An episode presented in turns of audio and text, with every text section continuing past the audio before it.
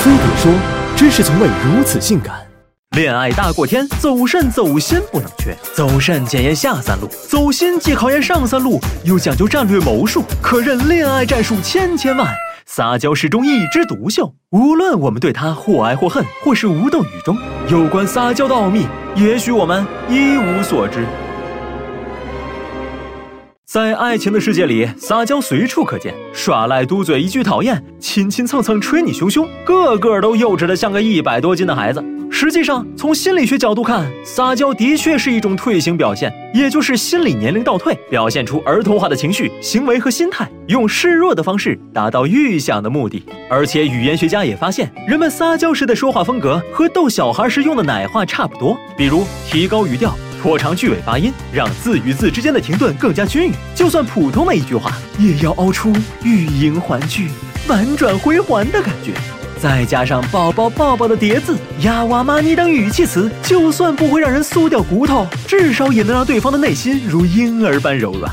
虽然现在一说撒娇，满脑子都是志玲姐姐和怎么可以吃兔兔的女性形象，但在情侣相处时，男人也会经常撒娇。有调查发现，男人在家里的撒娇频率甚至比女性还要高，因为撒娇是母婴关系的天然产物，本质上和性别无关，而是跟人的安全感、依赖感有关。男人长大后，伴侣取代母亲。成了新的撒娇对象，而且现代社会对男性赋予了高要求，他们承受的心理压力无法在外释放，在家撒娇成了寻找安慰的方式之一。而在两性关系中，撒娇也是安慰剂加兴奋剂一样的存在。当矛盾摩擦出现，撒娇以柔制刚的属性，能瞬间打破僵持恶化的局面，让彼此感受到无限爱与被爱的力量。如果对方只是在自己面前才会撒娇，这种被当成自己人的感觉也能拉近双方距离。此外，伴侣撒娇还能激发自己的征服欲、保护欲和表现欲。有调查显示，当恋人对自己撒娇时，人们答应对方要求的几率比不撒娇时高得多。商家们还利用这种撒娇效应，引发了各大消费热潮。不过，撒娇虽有用，但什么事情都不能过分，过分就要犯错误。高段位的撒娇应该是察言观色后的化骨绵掌，于无声处拨雨撩云。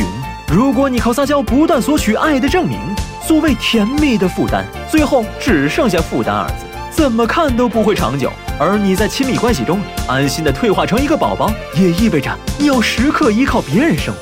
所有的保护都是他给的，那后来的大风大浪多半也会是他给的。更重要的是，撒娇的关键是要双方置于安全性的依恋关系中，你俩要情投意合，而且感情稳定，否则任你嗲声不断、楚楚动人，对方也只会心生厌烦，敬而远之。你以前不会这样子的，的确，那都是以前了。所以撒娇就像糖，细水长流的日子里有它更好，但再怎么甜也不能当饭吃，不是？哼，都怪你不给人家点赞评论也不给人家转发，人家超想哭的。捶你胸口，大坏蛋！哼，捶你胸口，你好讨厌。要点赞、评论、转发吗？哼，人家那小拳拳捶你胸口，大坏蛋，打死你！